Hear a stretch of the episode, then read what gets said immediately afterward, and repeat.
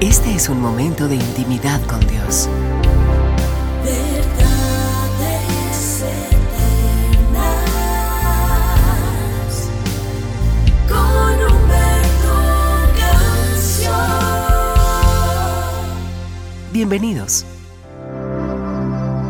Hola, ¿qué tal mi preciosa familia de verdades eternas? El Señor me los bendiga grande, rica y abundantemente. Hoy comparto con ustedes una palabra que está en el libro de Amós capítulo 5 verso 4 que enseña, pero así dice Jehová a la casa de Israel, buscadme y viviréis. Amós forma parte de la lista de los profetas menores.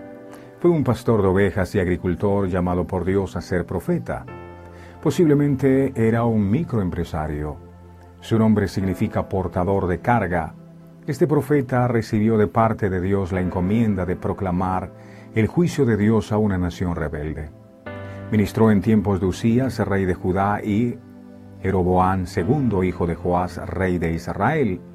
Probablemente escribió su libro después de la primera mitad del reinado de Jeroboán II, aunque era oriundo de Tecoa, una villa ubicada a 16 kilómetros aproximadamente al sur de Jerusalén en Judá, reino del sur, este profeta desconocido e inesperado se dirigió a la nación de Israel, conocida en ese tiempo como Reino del Norte, que reunía a diez de las doce tribus luego de la división de la nación.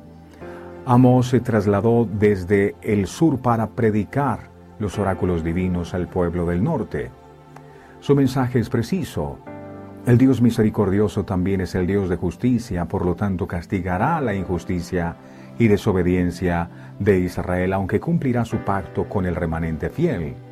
Amos pronostica una tragedia que incluía pronunciamientos de juicio sobre siete naciones que formaron parte del tiempo tumultuoso en que se desarrolló su ministerio y la denuncia contra Israel de que había olvidado las bendiciones de Dios. Israel se volvió como sus opresores al limitar sus pecados.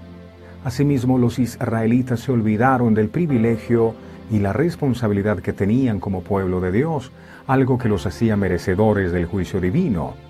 Israel desarrolló un estilo de vida alejado de lo que agrada a Dios.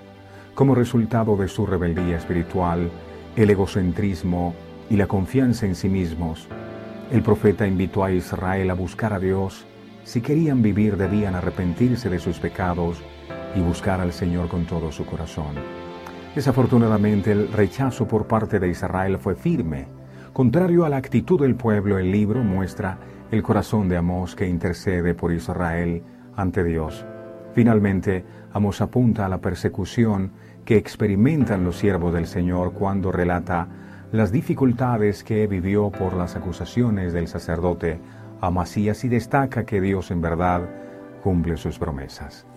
Pido a Dios con todo mi corazón que su palabra no vuelva vacía, sino que cumpla el propósito con el cual ha sido enviada.